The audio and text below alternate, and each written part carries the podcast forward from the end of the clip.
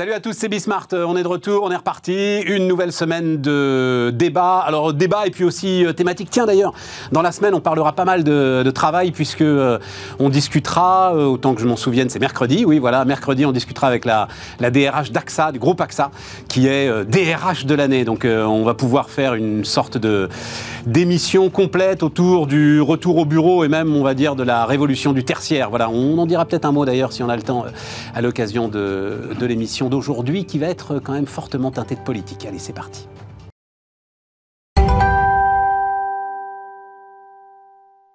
Donc c'est parti, euh, c'est parti avec Thibaut Bechtoile qui vient nous voir. Bonjour Thibaut. Bonjour. Alors patron d'Ozone, mais euh, surtout euh, président de Croissance Plus. Ouais, président de Croissance Plus. Pour combien de temps? C'est pour deux ans, c'est ça Alors c'est deux ans renouvelables un an, donc ça se termine en juin. Donc c'est la dernière année d'exercice. J'avais toujours, tu sais Thibaut, mais je le, je le disais à ton prédécesseur d'ailleurs. moi je pense qu'il y a un sujet euh, il faut rester plus longtemps. Je sais que c'est compliqué, vous gérez votre boîte, etc. Et tout. Mais tiens, peut-être que d'ailleurs euh, Julie aura son avis, je la, présenterai. Mais je pense qu'il y a un sujet un peu comme le centre des, jeunes, le centre des jeunes dirigeants, où je crois que c'est deux ans, puis après ils sont.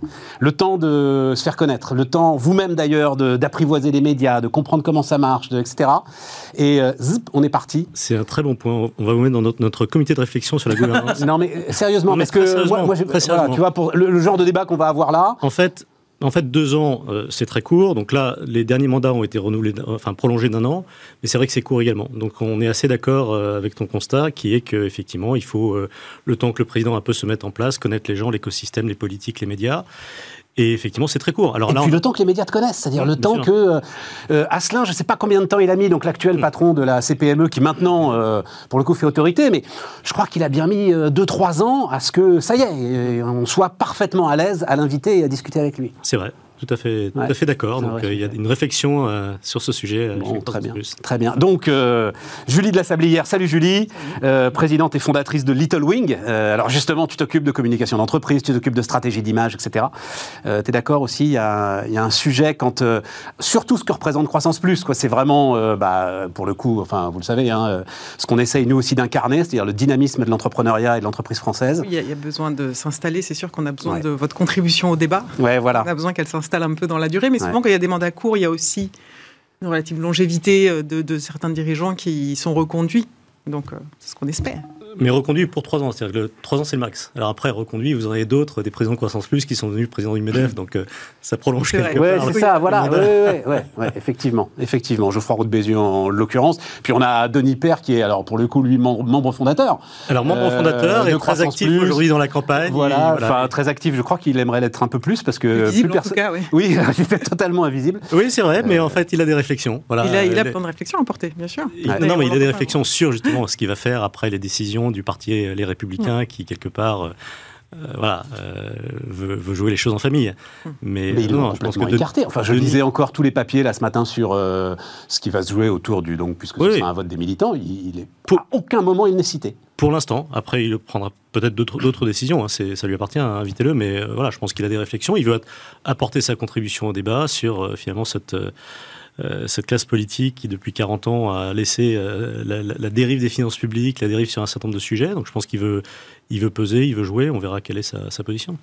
François Mickey-Marty. Salut François. Bonjour. Le président de Via Voice. Euh, ça, voilà. Ça. Je suis ravi de participer à cette émission consacrée au programme de Denis président.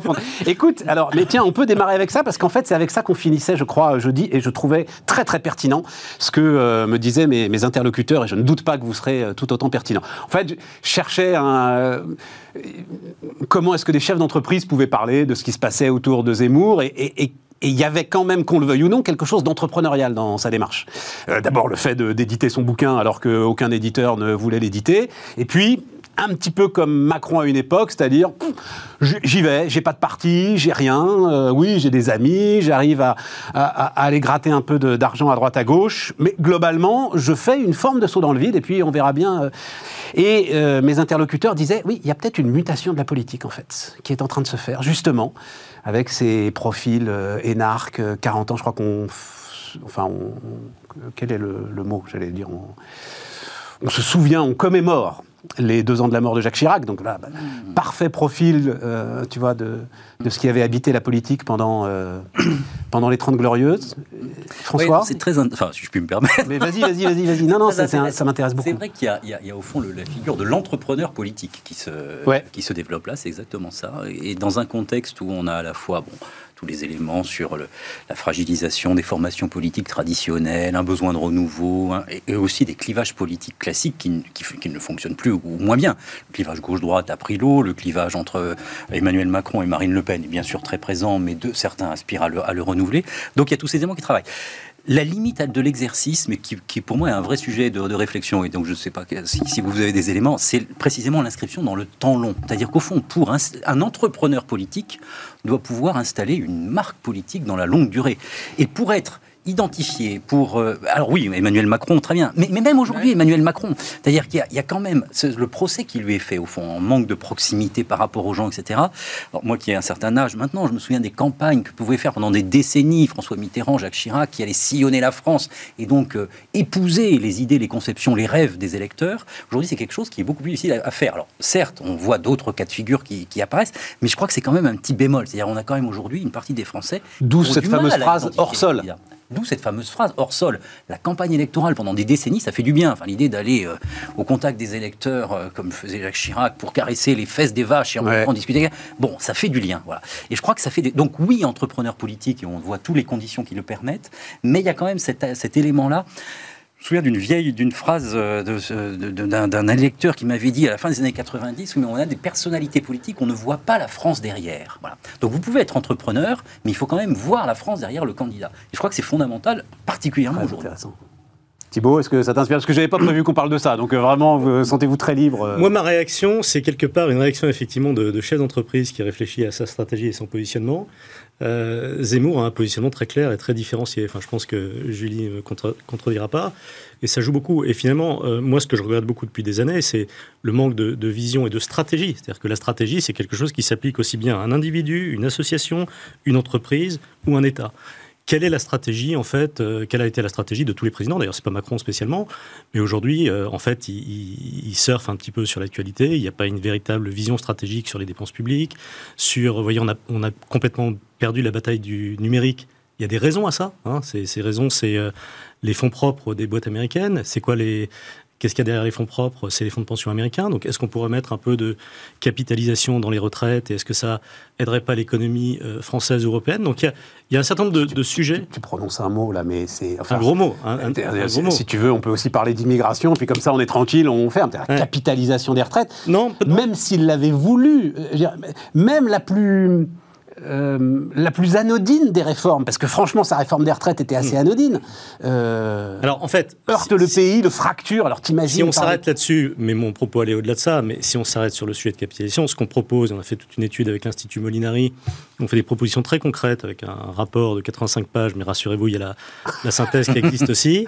Euh, sur, sur, les enjeux. Et dans les enjeux, il y a des enjeux de compétitivité, de souveraineté, d'innovation. Je, termine juste euh, par, ça. Et aussi euh, un enjeu social. C'est-à-dire qu'en fait, on propose une capitalisation qui profite à tous, y compris aux bas salaires. C'était simplement Stéphane. Non, non, mais, alors, non, non, mais c'est super intéressant parce que ça, ça va dans le sens de ce que disait François, c'est-à-dire tu peux effectivement imaginer des solutions formidables.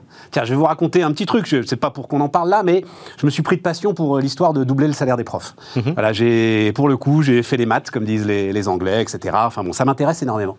Et euh, derrière, comme il manque des chiffres, je vais euh, auprès des syndicats enseignants, de leurs porte-parole et tout, essayer de récupérer les chiffres qui me manquent, notamment le salaire médian mhm. des différentes catégories. Tu as le salaire moyen, tu n'as pas le salaire médian. Tu vois, voilà, pour savoir exactement ce qu'on a. Et donc, tu leur racontes un petit peu le, le schéma que tu pourrais imaginer, notamment euh, doubler le salaire net de charge. Mhm. Tu vois, pour essayer. Mais tout de suite, le gars te dit Ah, c'est pour installer la retraite par capitalisation. tu vois, les gars sont tellement.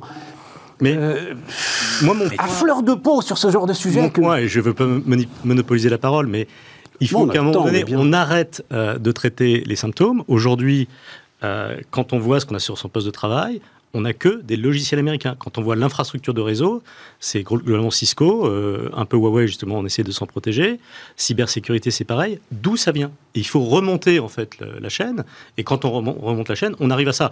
Mais mon point, c'était pas tellement là-dessus. Tu, tu, tu, peux avoir un petit ERP SAP quand même.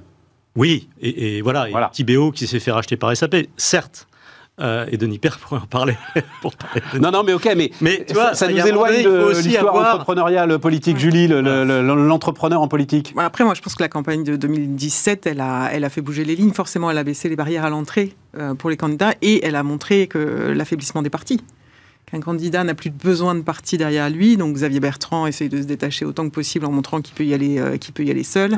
Denis Père est un entrepreneur en politique. Euh, et Éric Zemmour peut être un entrepreneur en politique, mais du coup, c'est des destins individuels. Et c'est des personnalités qui, effectivement, doivent montrer comment elles vont engager. C'est pour ça que la première euh, action d'En Marche, c'était le porte-à-porte. Le premier, premier acte du mouvement, c'était de, pour tous ceux qui avaient envie de le rejoindre ou qui étaient intéressés par ce mouvement, c'était d'aller euh, rencontrer leurs voisins dans les mêmes villes, etc., et d'aller euh, taper aux portes, écouter les Français, etc.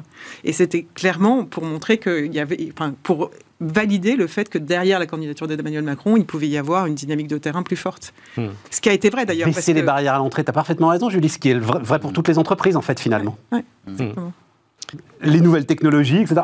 La société de la communication baisse les barrières à l'entrée euh, pour faire émerger une marque. Bah, euh, on en est un petit peu les témoins, nous, Bismart, c'est un peu ce qu'on a essayé de faire très vite. Et, euh, c'est aussi ce dont se servent peut-être les entrepreneurs en politique. Juste pour revenir sur ce qu'a dit Julie, il y a quelqu'un qui a fait quelque chose d'intéressant, c'est Gaspard Koenig, hein, sur un thème différent, simple. Mais effectivement, il a fait du porte-à-porte. Hein, son, voyage, ses pérégrinations à cheval, c'était du porte-à-porte avec les Français. Et nous, on l'a vu récemment, c'est vrai qu'il porte des choses extrêmement fortes. On est dans une société hyper bureaucratisée. Euh, L'IFRAP dit 84 milliards euh, de, de surcoûts liés à la suradministration. Donc, euh, c'est très intéressant comme démarche.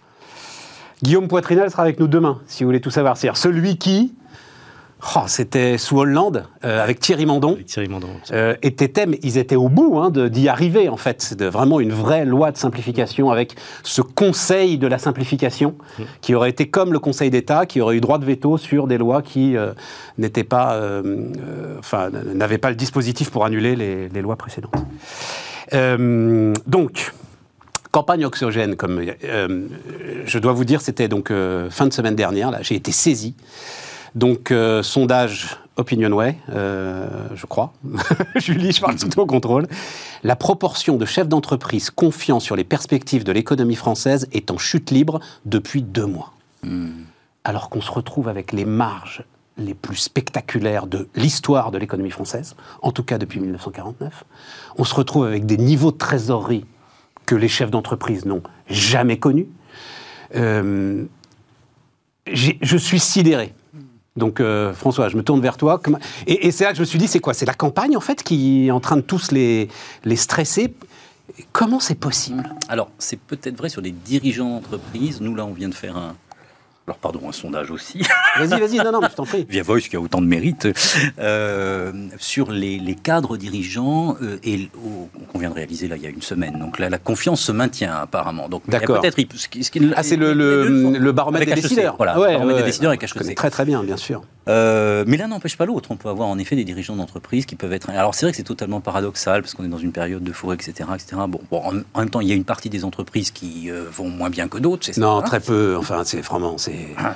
Hôtellerie, restauration. Non, non, mais moi je le tiens à le marteler, ça aussi c'est pareil, tu vois. Non, non, mais à un moment, non, euh, c'est pas vrai. Il y, a, une toute petite partie peut-être des entreprises, mais mm, mm. globalement, dans leur très grande majorité, elles connaissent une situation qu'elles n'ont, euh, pour beaucoup d'entre elles, jamais connue. Mm. Et donc, ce qui serait intéressant, ce serait de creuser les éléments de ces dirigeants d'entreprise-là qui... Euh, qui ont des signes d'inquiétude. C'est vrai qu'on a euh, des éléments qui sont plutôt porteurs sur le revenu des ménages. C'est vrai qu'on a plutôt des éléments qui sont porteurs en termes d'innovation, en termes de, tendance économique, en termes de trésorerie, tu le disais très justement, en termes de d'accès au financement. Ceci dit, tout ceci étant dit, c'est très ennuyeux parce que euh, dès que le moral économique a tendance à décrocher, ça veut dire que euh, l'envie d'agir peut décrocher aussi, et l'envie d'investir aussi, et, tout, et de l'économie, comme nous le savons tous, repose sur de la psychologie. Donc il y a un élément là qui est très embêtant. Voilà. Je trouve que c'est c'est un peu ces, résultats-là sont un peu contre-intuitifs D'accord. Parce que l'on voit. Faut attendre un peu. ouais. Tu es en train de nous dire qu'il faut se méfier des sondages, en fait. Mmh. Non, mais. Non, mais. Bien entendu. Alors, il faut d'abord se méfier de tout, parce que la menace est partout. et l'ennemi lui-même est partout. voilà. Euh, non, on, est. Comment dire Il y a aussi un autre registre qui est le fait qu'il y a la psychologie et puis euh, il y a la réalité. On a aussi une partie des dirigeants d'entreprise qui disent mais on a une période, on a une période de reprise aujourd'hui. Alors, je sais bien que tout ça fait défaut et que je crois qu'on n'est pas tout à fait d'accord sur ce sujet-là, mais qui est le rattrapage de ce qu'on a connu l'année dernière. Donc, oui, il y a des moyens, oui, il y a de la, euh, de la trésorerie, c'est tout à fait incontestable, etc. Euh, néanmoins, le plus 6% qu'on connaît cette année ne vient pas de nulle part. Donc voilà, je vois bien que le climat est très bon, mais il y a aussi des réalités économiques qui parfois ne sont pas si positives que ça. On, est, sur Bismarck, on a le droit. Oui. Excédent brut d'exploitation, hein, qui est quand même le critère de tous les critères, voilà. Donc, qui avait plongé, donc chiffre de Rexecode, hein, merci à Denis Ferrand, qui avait plongé d'à peu près 50 milliards euh, en 2020. Mais c'est presque touchant, c'est presque à l'euro près. Il a récupéré d'ores et déjà les 50 milliards. Donc tu te retrouves avec un EBE que tu avais en 2019 et avec une trésorerie, des marges d'investissement, un accès au financement. Euh, derrière, euh, on peut en dire un mot, un budget qui continue à envoyer euh, le. Enfin, franchement. ceci dit, on, voilà, c'est de je, variation, c'est-à-dire que le climat est quand même positif. je ne sais pas quelle est l'ampleur de la baisse hein, enregistrée dans ce sondage dont on parle là, mais bon, le climat est quand même. Chute libre. Bon, je me méfie alors de. Julie, ton moral n'est pas en chute libre, toi, en tant que chef d'entreprise. Non, mais pas du tout. Effectivement, je pense qu'il y a, sans doute des entreprises en difficulté parce que tension sur les recrutements, parce que tension sur les approvisionnements dans certains secteurs, etc. Évidemment. Après, moi, je ne crois pas du tout à un impact de la campagne parce que je pense que la campagne, elle est encore sous forme très gazeuse aujourd'hui. D'accord. Et, très, voilà, très fragmentée. moi, j'entends pas du tout les gens parler de la campagne encore à ce stade. Donc, je ne crois pas à ça. En revanche, je note quelque chose qui est assez net, qui est oui, les entreprises se portent bien. Mais non, elles n'ont pas tellement envie de la ramener, parce qu'elles n'ont pas envie de faire le tiroir caisse de la campagne, justement. Et donc, bon, peut-être elles viendront sur Bismarck pour dire que tout va bien, que leur marche etc. Ouais, c'est ça. Pour vivre heureux, continuer à vivre caché. Je pense qu'il y aura une, une frilosité des acteurs juste parce que, euh, voilà, ils sentent bien aussi que l'État va chercher de l'argent, que les candidats euh, vont tirer de tous les côtés pour essayer de trouver euh, des gérants taxés, des secteurs, voilà, et que, et que globalement, il faut faire un peu profil bas. Thibault, comment tu vois ça Alors, Moi, je suis effectivement très surpris parce que les entrepreneurs de croissance plus sont, très positifs, très confiants dans l'avenir. Euh, il y a une croissance euh, mondiale, euh, française, européenne qui est très forte, avec des, des pourcentages qui sont même réajustés un peu à la hausse. Euh, les entreprises, pour beaucoup, se sont renforcées. C'est-à-dire qu'en fait, avec ce télétravail, etc. Alors, il faut savoir le gérer, c'est compliqué. Hein. Moi, j'accompagne un entrepreneur dans le, domaine de la, euh, supervision de réseau informatique et qui me dit Thibault, moi j'ai un gars, il veut partir en Italie, euh, l'autre à Rennes, qu'est-ce que je fais? Bon, ça pose des problèmes de management, d'accord? Donc il faut s'adapter parce qu'il y a effectivement une nouvelle donne, notamment géographique. quel est le, finalement, le corps social de l'entreprise? Où est-ce qu'il est? Est-ce qu'il peut être quand c'est une boîte à Paris euh, en centrale quelques jours par mois, donc ça pose des vrais sujets. Euh, mais les boîtes se sont renforcées. Il y a un accès au financement, comme tu le disais, qui est important.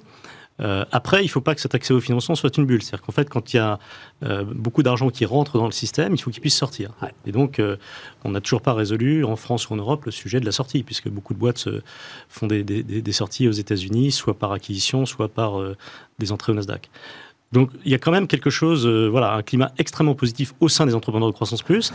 J'ajouterais aussi que c'est bon, bah, ça rassure tout ça. C'est assez difficile en fait de parler aujourd'hui de la situation de manière globale. Donc effectivement, il y a les quelques secteurs que tu citais qui sont sinistrés, mais euh, je me rappelle dans les premiers mois après la, crise du, enfin au, début de la crise du Covid, on disait finalement on peut plus faire d'analyse générale. Donc un sondage aussi général que ça, est-ce qu'il est pertinent, sachant que euh, chaque secteur doit pouvoir, euh, je dirais, s'analyser dans cette. tu vas dire que tu as, tourisme et événementiel, voilà. Oui, oui. Sinistré. Voilà, voilà, c'est ça. L'événementiel repart. Hein. L'événementiel repart, mais c'est vrai que là, il y a eu, il y avait, bon ben voilà, on a beaucoup raconté, il y avait des trous dans la raquette, euh, notamment ceux qui. Euh, il faudra revenir sur les événements. le sondage dans deux mois là.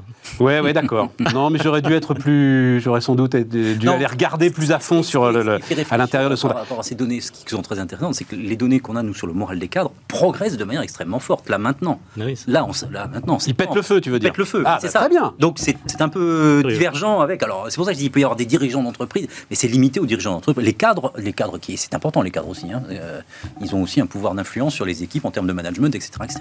Les cadres vont bien. Voilà. Et effectivement, je me disais un peu comme Julie, si c'était pas le, sujet de la dette. Si c'était pas, il n'y avait pas euh, de la part des, chefs d'entreprise. Non, Thibault, tu crois pas à cette idée je pense, À un moment, même si la trajectoire là, des finances publiques et la baisse confirmé de l'impôt sur les sociétés devrait là aussi rassurer tout le monde. C'est quand même spectaculaire le chiffre. Hein. C'est vrai, et c'est quand même quelque chose d'intéressant. Je t'encourage à voir le, camembert en fait qui représente euh, les sources de financement euh, aux États-Unis, en Europe, en France, etc. Aux États-Unis, c'est extrêmement équilibré. Un quart de capital, euh, on va dire long terme, un quart de VC, un quart de dette, et puis le dernier quart, je ne sais pas ce que c'est. Euh, ici, en France, et ça s'est renforcé avec la crise, c'est 75% de la dette. Donc à un moment donné, c'est quand même un, souci pour les entreprises. Il y a ce, déféré de paiement sur le PGE qui, rassure un peu, mais à un moment donné, il faudra quand même rembourser. Et il faut quand même pas oublier que les entreprises se sont vraiment fragilisées. Ça, c'est un point absolument fondamental que, je tiens à souligner. C'est qu'on a travaillé d'ailleurs euh, en parallèle. Rex Code a fait une étude, on a fait une autre sur la proposition d'action de, croissance. C'est-à-dire en fait euh, essayer de proposer des schémas avec pourquoi pas du capital garanti qui permettent en fait de rediriger 100 milliards à peu près d'épargne des Français vers les entreprises.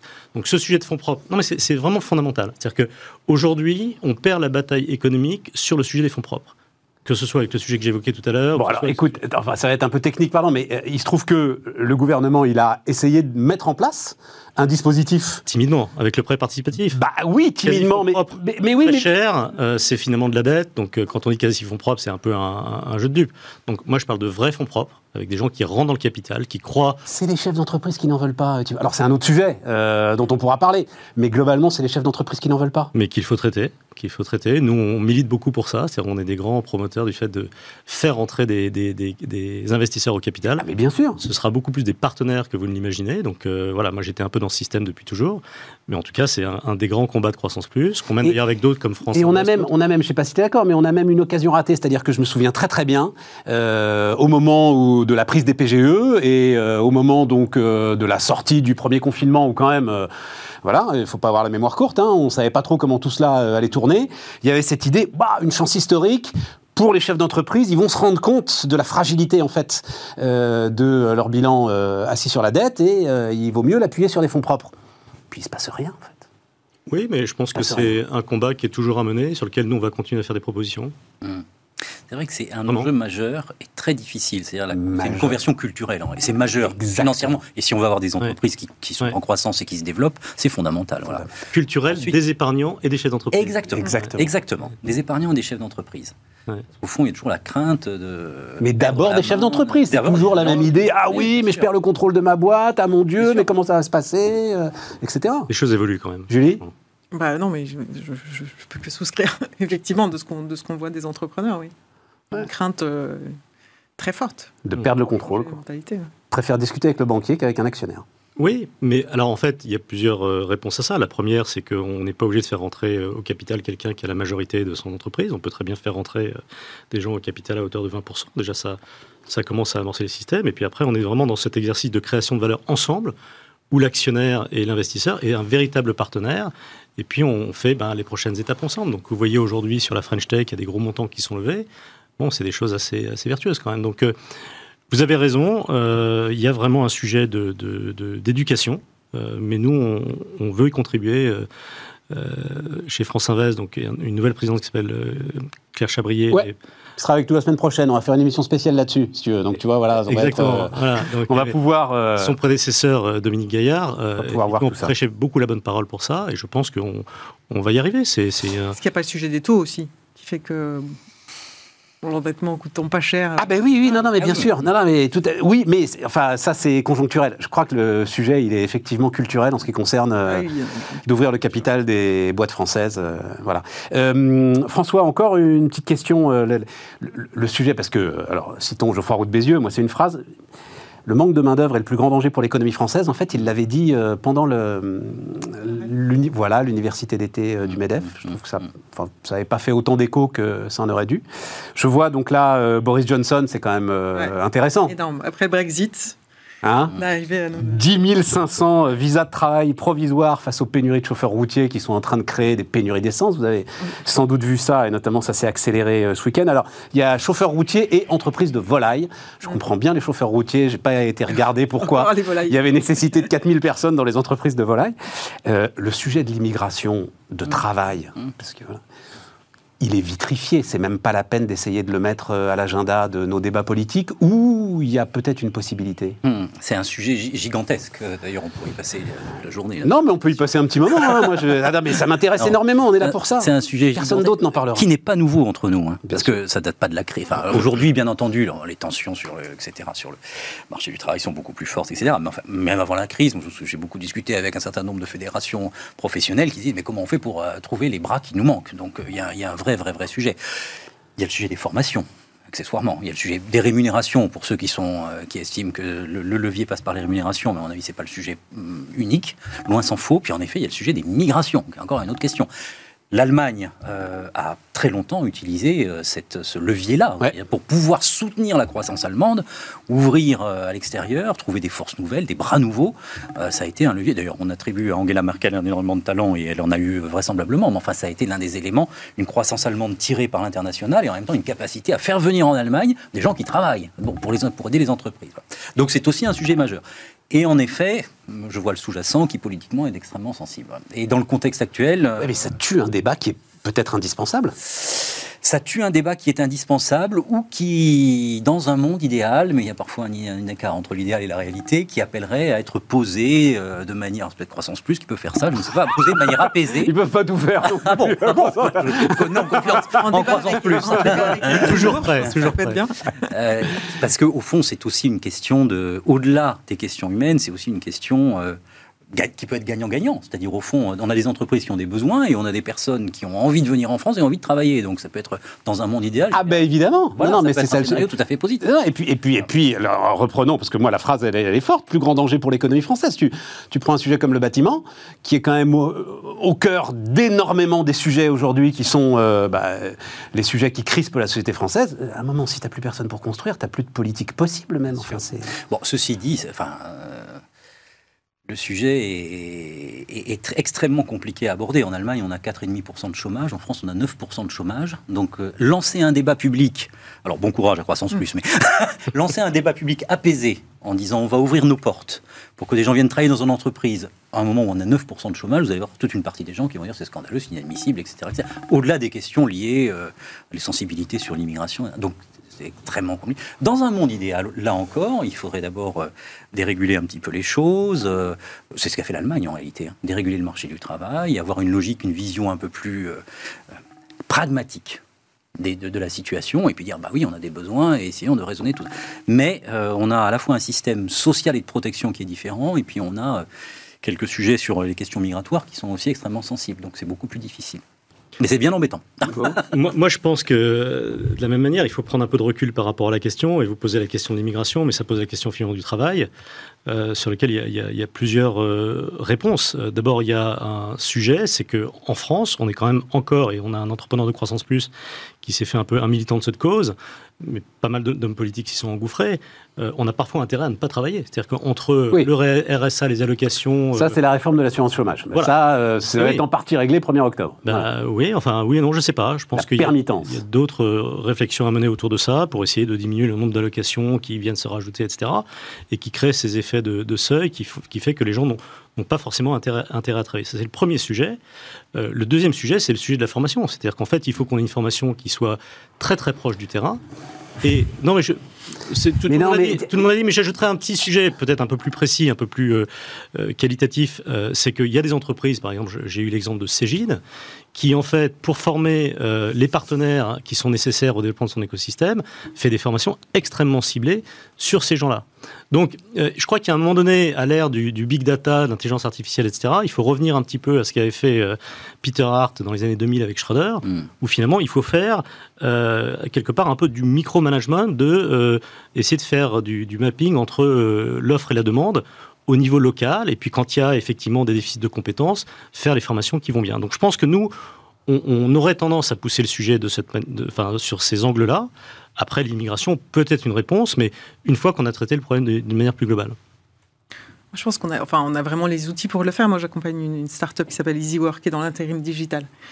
Et en fait, on voit bien que sur l'analyse de bassin d'emploi, aujourd'hui, si les boîtes élargissaient peut-être de 10 km bassin dans lesquels ils regardent, ils sont capables de, dire aux personnes qui sont dans ce bassin d'emploi, si vous faites telle formation, vous avez 99% de chances d'obtenir ce job. Mm. Et en fait, le sujet du financement de cette formation, ou le sujet même de la mobilité, aujourd'hui, pourrait être traité. Le sujet du financement, c'est pas un sujet. Non, c'est pas un sujet. Il y a du pognon. Euh, franchement, il y a du pognon. des formations de caristes, etc. Donc, donc non, mais même euh, numérique. Enfin, la grande école du numérique, elle a aujourd'hui euh, de la poudre sèche, comme on dit dans là, c'est-à-dire du pognon qu'elle n'utilise pas. Voilà. Mais effectivement, je trouve que fait, ça, ça, devrait être un travail. Ce que je trouve intéressant dans l'annonce de Boris Johnson, c'est un moment de dire voilà de quoi on a besoin et pouvoir le formaliser. C'est-à-dire que nous, on prend toujours les problèmes, enfin, on a tendance à, tout moyenner, à essayer de traiter le, gros problème. Mais peut-être que les filières, filière par filière, on pourrait aussi réfléchir à combien de, personnes on a besoin et faire ces analyses un peu plus poussées. Aujourd'hui, le digital, il nous elles permet... sont faites dans les branches en partie, euh, Julie. C'est-à-dire, tu, sais, euh, tu sais que sur les chantiers, tu, montes, tu, manques, enfin, ils savent exactement de combien de gars il manque. Mais c'est là où je pense que, le, justement, enfin, on pourrait... Euh, pour avoir le débat euh, clairement sur combien de, de, bras il nous manque et de qui on pourrait faire rentrer, il faudrait clarifier clairement les besoins enfin, et, les, partager. Bien. C'est la, seule manière, je pense, de le rendre aussi acceptable, puisque les Français pourront voir que c'est des jobs qu'ils veulent pas. C'est assez clair, oui, je crois. Oui, oui ça, je crois que c'est assez clair. Qu'ils ne veulent pas, sans doute pour des raisons euh, qui font que tu peux euh, te permettre le luxe de refuser un job parce que tu as des dispositifs euh, mm. sociaux et d'assistanat qui, qui t'y aident, mais ça aussi, Enfin, ça fait partie euh, de l'histoire du pays. Oui, euh, François, non, non, non, non, non, non, parce que c'est un, c'est un, en réalité, on parle de tout ça depuis des années. Mais bien sûr, je sais bien. Et, euh, enfin, au moins 20 ans, qu'on parle, y compris le sujet des formations. Y compris le sujet des formations. Là, Castex annonce un plan à nouveau à 1,4 milliard.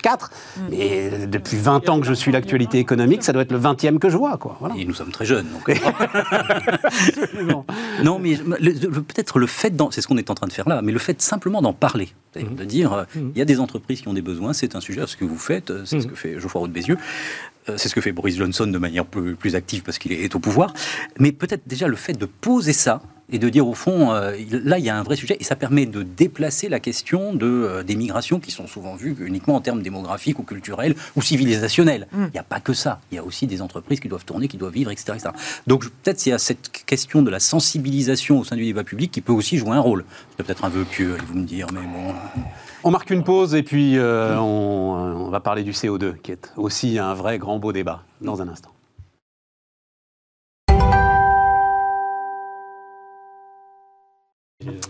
On repart, euh, les amis. Euh, François, un mot sur euh, l'Allemagne. On va attendre un petit peu, on verra voilà, ce, qui, ce qui se jouera. Vous connaissez les résultats. Oui. Tu as un commentaire? Bah, Un commentaire, puis peut-être une mise en perspective, parce qu'au fond, on, est, on, a, on a souvent des, des, visions un peu caricaturales de l'Allemagne vue de France. ce qui est quand même assez fascinant, c'est que cette, ces, ces, 16 années de, de pouvoir d'Angela Merkel ont été quand même marquées par un très grand pragmatisme, peut-être plus que ce que, l'on imagine. Et on, évoquait tout à l'heure les lois Hartz qui datent de l'époque Schröder avant. Et ce qui est quand même extraordinaire de voir que ces lois Hartz ont été adoptées par un gouvernement social-démocrate. Puis Angela Merkel, par la suite, a en partie corrigé tout ça avec le service minimum en Allemagne, etc. etc. Donc l'Allemagne a avancé parfois à front, c'est un peu ça mon idée, c'est-à-dire que l'Allemagne a avancé parfois à front renversé avec soit des logiques de coalition, soit des logiques d'adaptation qui ne relevaient pas nécessairement euh, du camp euh, qui, dont on aurait pu imaginer qu'ils mettent tout ça en place, mais avec énormément de pragmatisme. Oui, je... suis frappé d'un truc quand même, c'est par rapport à ce que disait Thibault sur la stratégie, etc. C'est que euh, tu, avais, tu as depuis combien de temps? 3-4 ans euh, SPD et CDU qui travaillent ensemble, donc tu as un grand consensus. Mais ils sont pris à revers sur tous les sujets, en fait. C'est-à-dire que tu vois aujourd'hui, que ce soit leur industrie euh, automobile qui est en train de courir derrière la voiture électrique, alors ils ont telle puissance qu'ils vont sans doute la rattraper, que ce soit leur transition énergétique qui se fait à l'envers. Si tu veux, je, suis frappé de ce que 16 ans, grande stabilité, le consensus à l'allemande, etc en fait, mm. les gars sont en retard à la bourre surtout. Alors, sur ces deux sujets-là, c'est tout à fait vrai. Enfin, sur le chômage et la croissance, bah, plus de 20 points de croissance entre 2005 et 2021. Certes. Euh, je crois qu'on est nettement en dessous, et sur le chômage, on est du simple au double. Donc, certes, c'est vrai, il y a des dossiers qui ne sont pas pris en compte. Mais il faudrait voir pour quelles raisons ils ne sont pas pris en compte. Peut-être l'Allemagne n'a pas, sur la question notamment des centrales nucléaires, et de là, ils ont une centaine de centrales au charbon. Bon, euh, voir ce qui sous-tend tout ça. Mais sur les fondamentaux de l'économie, de manière macroéconomique, quand même des résultats qui, sont, euh, qui pourraient faire pâlir d'envie euh, un pays euh, hexagonal, je crois. Non, mais te compare pas. si tu te compares à nous, il n'y a plus de débat possible. En revanche, si tu regardes l'Allemagne, mais ça aussi c'est un, un, débat qu'on fera, on va laisser un peu de temps. Si tu regardes l'Allemagne aujourd'hui, tu peux t'inquiéter de, ce que ce sera dans 10 ans. La dépendance à la Chine. Tu vois, voilà, euh, la France 1999-2000. Voilà. Sauf si une coalition, il y aura de fait une coalition, probablement là au pouvoir, une coalition nouvelle, est en mesure justement de faire évoluer les choses, de relancer, de, relancer, de relancer, de relancer tout ça. D'ailleurs, au fond, c'est la force du modèle allemand. là aussi, on est, alors je sais pas quelle est, euh, quelle est la solution de manière immédiate, mais enfin, on est, on, on est euh, il y aurait une psychologie collective à faire de la France. Au fond, tendance sur les questions économiques. Parce qu'on dit souvent, les Français ne connaissent pas l'économie, ce qui est tout à fait vrai, ni la gestion d'une entreprise a fortiori. Enfin, on a des blocages de psychologie collective qui sont assez extraordinaires. Donc, il y a une sorte de thérapie euh, Je ne sais pas qui peut faire ça. Il ferait faire, appel à un psy de l'économie pour pouvoir débloquer tout ça. Au fond, des sujets qui ont été. Euh, euh, Gérard Schroeder disait, au fond, quand on est en situation difficile d'emploi, oui, il faut être aidé, mais il y a aussi une question de responsabilité individuelle. Et donc, cette question de responsabilité individuelle, bah, il faut avoir des dispositifs qui s'adaptent. Mmh. C'est pas faux. Oui, il faut être aidé, c'est sûr, on aide, mais il y a aussi une question de responsabilité. Les deux choses ne sont pas scandaleuses. Le monsieur est SPD. Bon, hmm. il, est parvenu à avancer là-dessus. Alors certes, l'Allemagne était le pays, malade de l'Europe, etc., etc., Mais euh, qu'est-ce qui fait que ce qui est possible outre-Rhin euh, est si difficile à articuler euh, en France? Je ne sais pas. Bah, moi, on a quelques réponses. Hein, quand on voit le, la dépense publique est en France à peu près à 60% du PIB et les dépenses allemandes à 47, c'est ça Ou euh, quelque chose comme ça? Ouais, même un peu en dessous. Voilà, donc ça a des conséquences euh, extrêmement fortes. Moi, j'aimerais juste faire une petite incise sur le sujet euh, responsabilité individuelle, parce que ça, ça me donne lieu de, parler d'une mesure qu'on propose et qui, nous paraît intéressante. On aura eu le programme complet de Croissance Plus, là. Non, non, mais, non mais j'essaie d'apporter ma contribution au débat. C'est pour ça qu'on est là. alors, on appelle ça le contrat d'entrepreneuriat. Et en fait, l'idée, c'est que quelqu'un qui est à côté d'une entreprise, alors on prend un exemple simple qui est euh, l'entreprise de paysagistes, puis à côté, il y a quelqu'un qui est élagueur, qui, euh, qui, est indépendant, qui a du mal à trouver un job, etc. Et il peut proposer en fait ses services à cette entreprise et faire une espèce de contrat de mission qui va durer deux ans. Donc c'est une espèce de CDD euh, particulier qui est quelque part être entrepreneur au sein d'une entreprise un peu plus établie. Et si ça marche, ensuite, c'est transformé en CDI. Et ça va tout à fait euh, dans la logique de ce que François expliquait, qui est, la logique de on se reprend en main, on prend en main ses, sa propre destinée. Et même si on n'est pas un entrepreneur dans l'âme en tant que tel, on peut très bien réfléchir à comment. Mais là, c'est le freelancing que tu nous non, décris là. Non, parce que justement, on passe du freelancing au CDI. C'est-à-dire qu'on passe du freelancing à quelqu'un qui va s'insérer dans une tu crées un espèce de tiers statut C'est ça. Quelque part entre le freelancing et le, et le CDI Non, parce que l'idée à la fin, c'est qu'il soit CDI. Tu vois, c'est-à-dire qu'il a bossé deux ans à montrer que son, sa nouvelle activité, donc en l'occurrence... J'appartiens à l'entreprise, euh, je travaille en exclusivité avec cette entreprise-là ou j'ai le droit de travailler avec quelqu'un d'autre? Non, non, on travaille en exclusivité, on construit un peu le business avec, et ensuite on passe comme employé à plein temps de l'entreprise, donc en CDI. Donc l'idée, c'est que quelqu'un et à un moment, si je suis intrapreneur, je suis associé au capital? Alors ça peut être le cas aussi, parce que nous... On... Ben non, parce que c'est toujours dans ce concept d'intrapreneur, là, moi qui est un truc qui, depuis un moment, c'est le beurre et l'argent du beurre pour les entreprises, tu vois. Donc euh, tu vas définir sa stratégie, tu vas te défoncer et tout, mais le capital, je le garde. Soit si tu es entrepreneur, tu es associé au capital. on est tout à fait d'accord. Nous, on prône effectivement un développement de l'actionnaire salarié. Non, non, non, non, pas de l'actionnaire. Une vraie association au capital, tu vois, un vrai truc, un truc euh, voilà, costaud. Quoi. Bien sûr, Non, non, mais tout à fait. Nous, on est tout à fait pour ce genre de choses, bien sûr. Bien sûr. Bon, Julien, non, ben alors euh, parlons de parce que tu t'intéresses beaucoup au carbone et tu t'intéresses beaucoup à la façon dont les entreprises euh, regardent ce sujet depuis euh, quelques années, Julie. Et donc j'ai titré ça Confusion carbone. J'ai l'impression, moi, depuis alors particulièrement depuis la rentrée où là le sujet il est vraiment au cœur de tout. J'ai l'impression que les chefs d'entreprise sont dans une confusion totale. Est-ce que c'est une impression que quand est-ce que je sais quoi faire, comment faire, comment faire bien, comment être sûr que je fais bien? Alors, il y a déjà la question de la mesure. Euh, aujourd'hui, toutes les entreprises peuvent, peuvent mesurer leurs émissions de carbone. Les outils sont là, pour les grands comme pour les petits. Je pense que c'est pas compliqué d'essayer de se mettre déjà dans une première démarche de mesurer ces émissions carbone. Mon impact. Voilà, mon impact. Après, comme, comme tu dis, effectivement, il y a, y a, y a la partie facile, ce qu'on appelle le scope 1, scope 2, mes émissions directes. Puis il y a la partie plus compliquée, le scope 3, mes émissions indirectes, dont celles de mes fournisseurs, celles de mes clients, celles de mes transports euh, de Restons sur euh, le 1 et le 2, parce que déjà, déjà, parce que tu sais, il y a une phrase que j'aime bien qui dit le scope 3, c'est souvent le scope 1 et 2 des autres. Eh ben oui, bah. eh, tu vois, puisque c'est tes clients, tes fournisseurs, sauf en ce qui concerne ceux qui s'adressent euh, aux particuliers, aux consommateurs, là c'est très très très compliqué. Mais sinon, c'est assez souvent le scope 1 et 2 des autres. Bah après, le, le, scope 1 et 2... Est-ce qu'ils le font ça, Julie? C'est-à-dire cette démarche aujourd'hui de mesurer leurs émissions et de dire ouais, c'est le moment de le faire. Moi, je dois vous avouer, nous, Bismarck, par exemple, là, on l'a pas en tête. Voilà. Ben oui, non, mais tu fais Bismarck? tu, tu, tu, voilà, tu fonces, tu travailles, euh, tu avances, et tu l'as pas forcément en tête. Euh, moi, je pense que si tu le fais pas, c'est tes salariés qui vont te le demander. Euh, moi, ça fait deux ans que mes salariés me demandent le bilan carbone, donc on a fait le bilan carbone et on a avancé là-dessus. Euh, j'avais voilà, mon cabinet d'avocats conseil qui m'a demandé comment on faisait un bilan carbone. Donc, je pense que ça y est. Ça, y est. Toutes les entreprises sont en train de s'y mettre. Après, effectivement, c'est relativement facile d'agir sur le scope 1 et 2. Euh, le scope 3 est beaucoup plus euh, complexe à approcher et c'est pour ça que sur cette euh, dimension d'ailleurs du scope 3, il y a une étude de, BCG qui sort qui est assez intéressante qui dit que les entreprises se Boston Consulting Group. Exactement, que les entreprises évaluent mal leur scope 3 de 30 à 50 parce qu'effectivement, le scope 3, quand, on est, quand on est Carrefour, le scope 3, c'est 98% de vos émissions de GES. Et donc, c'est Je discutais récemment avec la directrice du développement durable d'M6. Ton scope 3, c'est les gens qui regardent la télé, quoi. Absolument. bah oui. Tu vois, enfin, Mais c'est parce que les. Parce et donc, selon qu'ils ouvrent la fenêtre en regardant la télé ou pas, selon qu'ils chauffent plus. Tu comprends, tu rentres là dans quelque chose qui est totalement hors de contrôle pour toi. Et moi, je suis convaincu que c'est parce que les grands groupes vont commencer à s'intéresser sérieusement à leur scope 3. Voilà, c'est ça. Ils vont faire progresser mais, et mais, tous les autres. mais euh, déjà, le 1 et le 2, ça suffit pas là euh, Déjà, comme boulot à faire aujourd'hui, euh, Julie, tu veux absolument aller sur le 3 secteur d'activité. Si tu es cimentier ou si tu es énergéticien, le scope 1 et 2, c'est super. C'est le cœur du réacteur. Ouais, c'est ça. Quand, si tes boîtes de service. Euh, quand Carrefour dit on baisse de 39% de nos émissions sur scope 1 et 2 et que c'est 2% de, de, leurs émissions, c'est sûr que c'est insuffisant. Je comprends, je comprends, je comprends. Euh, et l'effet d'entraînement, on peut aller le chercher effectivement sur, sur, sur ce scope 3. Et alors, l'autre élément intéressant de l'étude de BCG, c'était de dire, bah, en fait, le problème du scope 3, c'est qu'il y a des données primaires qui sont manquantes ou partielles. Et pour ça, il y a un outil qui fonctionne assez bien, qui est l'intelligence artificielle.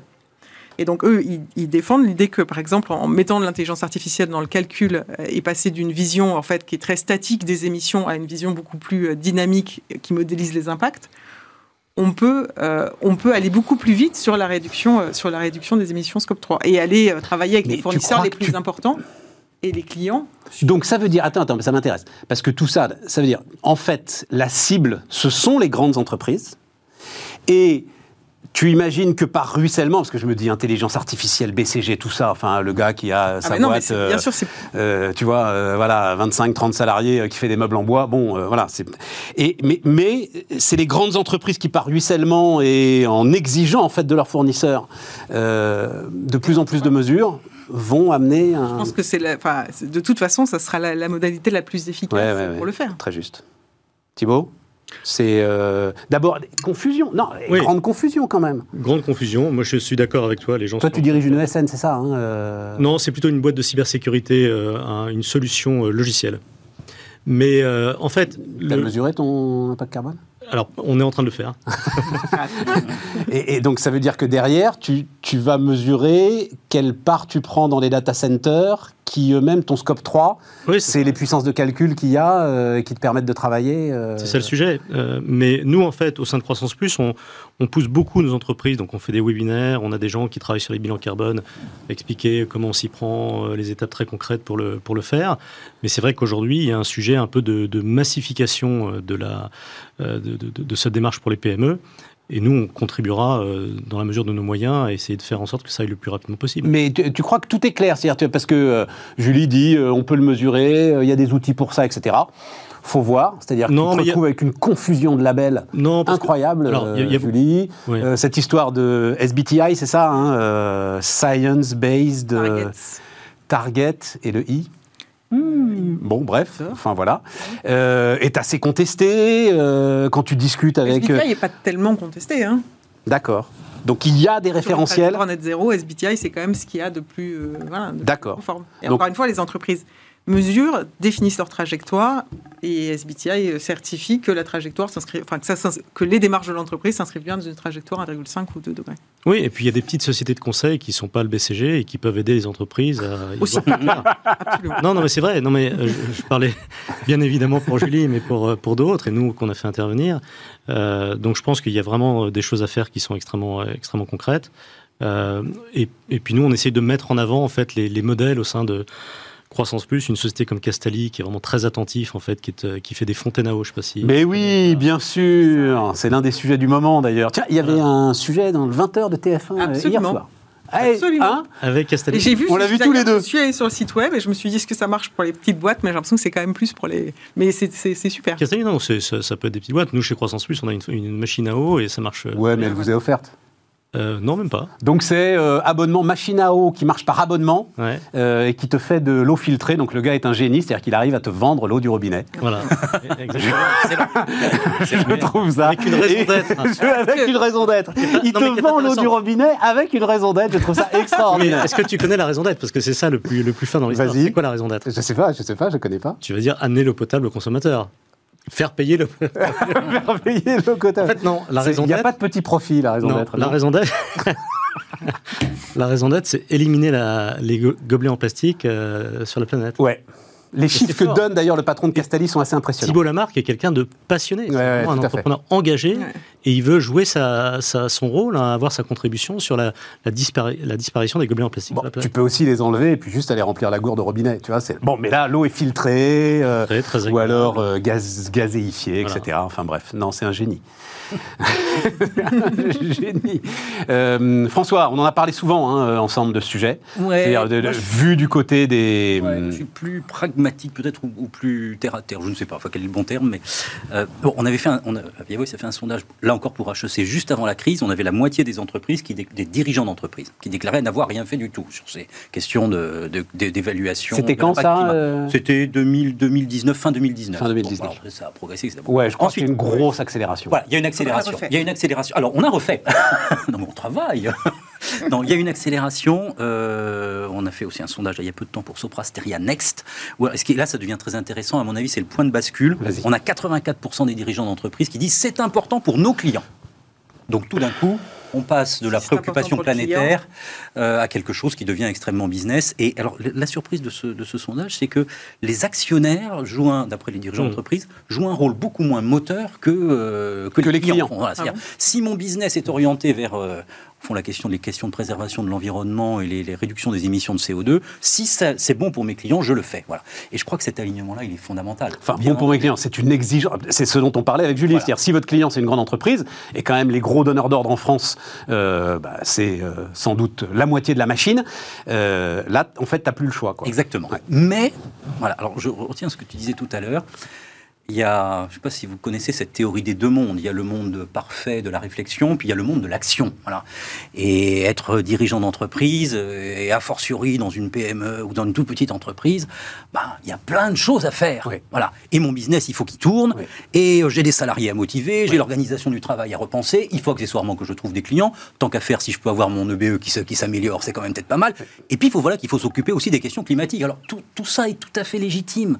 Mais euh, nous sommes tous ici dirigeants d'entreprise. Euh, je pense que l'équation pour un certain nombre de petites boîtes est extrêmement complexe à mettre en œuvre. Et oui, il faut s'occuper aussi, de, bien sûr, du bilan carbone. Enfin, euh, il y a quand même un résultat financier à pouvoir dégager une, et accessoirement une valeur ajoutée financière à pouvoir dégager. Voilà. Et donc, je pense que ce contraste entre le monde noble des idées, qui en effet, on voit bien l'intérêt pour les grandes entreprises d'aller vers ce genre de choses, surtout si vous êtes sur des. Oui, mais ce qui va se passer, c'est que tu n'auras plus de commandes. Et ça va se passer assez vite. C'est pour ça que moi, je pense qu'il faut. Je suis, je suis ravi de, de qu'on mette ce sujet là C'est ça l'élément fondamental, ça c'est mes clients. Ben voilà, c'est ça. Voilà. Si mes clients basculent, je bascule. Et ça va aller assez vite. Voilà, c'est ça. Mais et là, on y est probablement. Enfin, mes clients et mes talents aussi. Hein. Et mes talents aussi, bien sûr. Il faut recruter, etc. Voir mes banquiers. Voir les banquiers. Voir les banquiers. J'ai eu effectivement une discussion très intéressante avec quelqu'un qui, euh, qui est membre de, de notre comité directeur, la BNP Paribas, Alain Breffeil, qui me disait que quand il regarde en fait les dossiers de financement hein, sur de la dette, il regarde le sujet RSE de manière extrêmement euh, Tout à fait. attentive, parce qu'il pense qu'une boîte qui ne prend pas ça au sérieux va sortir du marché. Donc c'est très intéressant de voir que tout l'écosystème, hein, comme disait Julie, mm. aussi bien les talents que les banquiers, que les clients, etc. Donc finalement cette pression, elle va très très vite. Et moi, je ne sais pas si vous achetez encore beaucoup de bouteilles en plastique, mais moi je fais attention. J'en achète peu maintenant. Mais le consommateur, c'est presque encore un autre sujet. Oui. tu veux, moi, je suis content qu'on soit sur le débat B2B, c'est celui-là qui m'intéresse en fait. Le consommateur, c'est. Et là, je parle de l'écosystème au sens large. Tu vois ce que je veux dire? C'est une pression euh, globale de l'écosystème qui fait que ça va quand même très très vite. On a regardé les, le manifeste des étudiants pour un réveil écologique, qui était euh, ces 33 000 signataires de la pétition. Manifeste des étudiants pour un réveil écologique. Absolument. Donc il y a, trois ans, ils ont lancé une pétition, 33 000 signatures, de tout ce que la France forme de talents, de grandes écoles. Tu as vu les photos des Tuileries euh, dimanche matin? Après, le concert, après, le... concert pour la planète Couvert de bouteilles de plastique. Du champ de Mars, pardon, et du champ de Mars. Citizen. Couvert de bouteilles de plastique. Donc voilà, le, tu vois, je, 30 000 étudiants pour la planète, super, mais les jeunes générations, moi, que euh, alors moi j'ai beaucoup discuté avec ce, collectif. Euh, ils ont, après leur pétition, ils ont envoyé un questionnaire aux entreprises. C'était assez intéressant parce qu'ils ont envoyé aux 100 plus grosses entreprises françaises un questionnaire qui est en 20 questions, qui commence par à quoi tu sers? et qui finit par euh, ton gars de la RSE, il est où et comment il est incentivé? dans, en termes de gouvernance. Une question assez, assez, et en fait très juste hein, dans la, manière dont ils ont interrogé les entreprises. Et c'est vrai que c'est quand même un retournement de rapport de force complètement incroyable. Euh, de ces boîtes qui ont l'habitude de répondre à des analystes extra-financiers avec des bilans carbone, etc. et quand on regarde la nature des réponses qu'elles font aux étudiants, qui sont radicaux, idéalistes, mais qui sont quand même hyper bien formés sur ces questions et qui sont intéressés, authentiquement intéressés, on voit bien enfin, le décalage énorme. Donc en fait, il faut quand même bien se dire que dans les grandes entreprises, aujourd'hui, on n'arrive plus à recruter ou plus aussi bien. Enfin, moi, j'enseigne à Sciences Po, je veux dire que c'est compliqué, quoi. Il y a un certain nombre d'entreprises, enfin, un certain nombre d'entreprises qui sont, qui, voudraient voir complètement blacklisté, même pas financer des bourses, même pas financer, donc euh, euh, évidemment les totales, etc. Mais ouais, mais alors c'est ce que j'allais dire, c'est-à-dire pour de mauvaises raisons. Exactement, mais c'est un, c'est un débat. Alors, il faudrait, que tu, tu, vois la nature des débats qu'on a avec les étudiants. c'est super. Je pense que ça se passerait mal. mais non, mais parce que c'est un truc de bisounours en fait, de dire, euh, Bien sûr. de dire ah ben non mais total, ah ben non pas total, ah ben non ah, pas total. Alors tu fais comment sans total? Parce que c'est ça le sujet. Oui, mais comment tu l'allumes ton portable quand sans on total? dit que, Quand on dit que Total peut pas être euh, sponsor des JO de Paris 2024, c'est autre chose. Bah, mais l'idée de dire, on dit qu'ils ne euh, peuvent pas implanter un centre à Polytechnique, un centre de recherche. Ouais.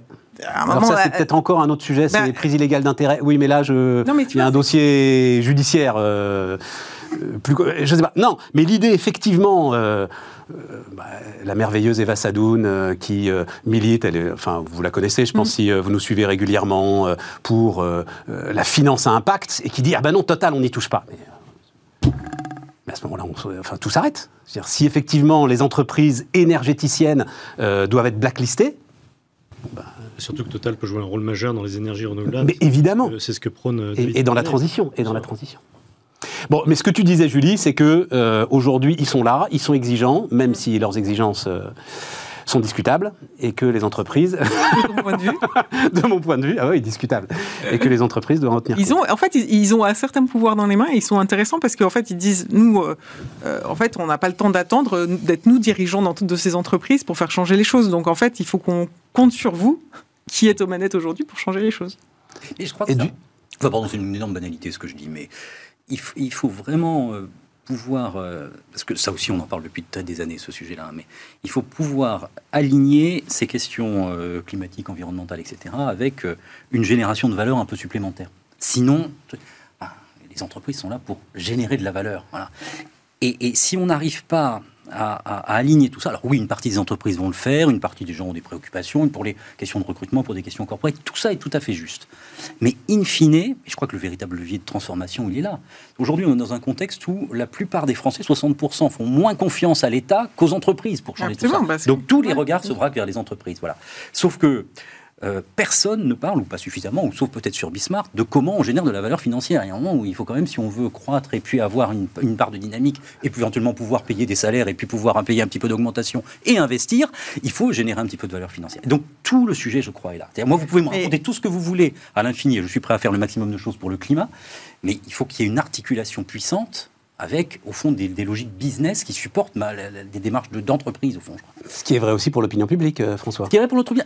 Mais je crois qu'on parfois, on se, comment dire, on se, on se leurre un petit peu. Parce que depuis des années, la plupart des gens disent il est évident qu'il y a une convergence entre les questions climatiques et puis, euh, au fond, que le respect du climat est bénéfique pour les entreprises. Une sorte de, a une majorité.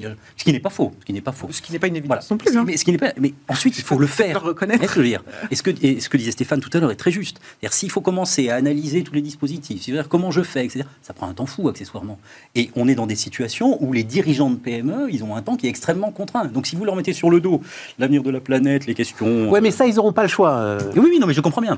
Mais pour que ça se fasse de manière relativement harmonieuse, je crois que la Il faut qu'il y ait un gain financier au bout. Oui, il faut qu'il y ait un alignement. Je crois. Je me trompe. Il faut que ça génère du business. Non, mais je... Il y aura malheureusement pas que des ajustements harmonieux. Non, mais c'est ça le truc en fait, tu vois. Évidemment. Oui, mais ce qu'on voit avec les prix de l'électricité aujourd'hui. Voilà, là, on est face au truc direct. oui, mais c'est ça. Oui, mais ce sera violent. C'est ce que je tu peux être bisounours de dire il y a forcément un alignement et ça va, ça va se passer de manière harmonieuse parce qu'en fait, il y a forcément des points de rupture et il y a forcément des désalignements des moments.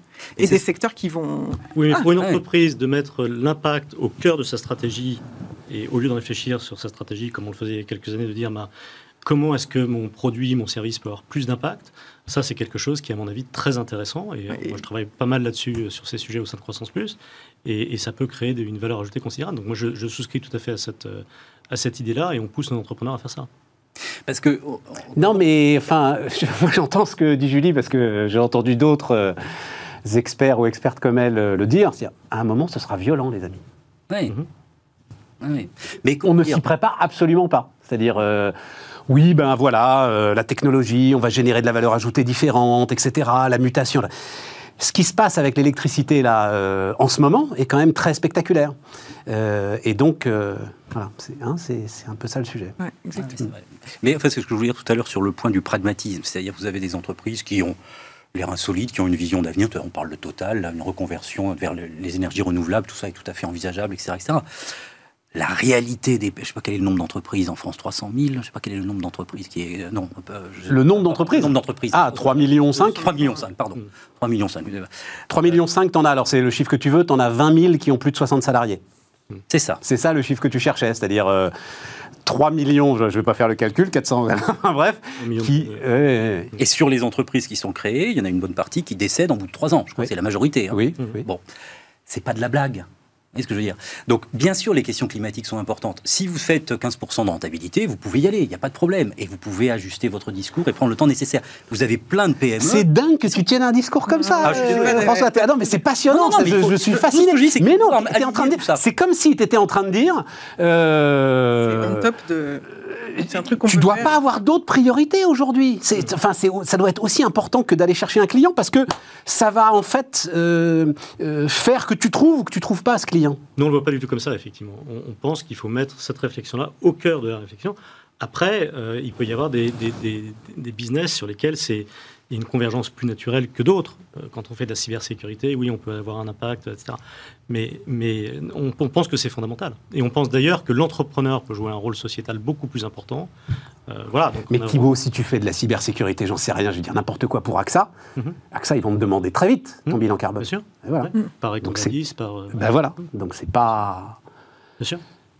Non, non, T'as pas le choix. Non, non, moi je suis d'accord. On, on, est d'accord. on, est d'accord, évidemment. Non, François, riche, en tout cas. Si, si tu veux, c'est bientôt pour passer des commandes à Via Voice, et euh, il faudra que tu aies quelque part ton bilan carbone. Remettons en perspective. Un, on n'a pas le choix, on est d'accord. 30 secondes. Il faut faire ça 30 secondes. On est d'accord. Voilà. Et, et, et, en effet, ça doit être intégré dans les orientations stratégiques.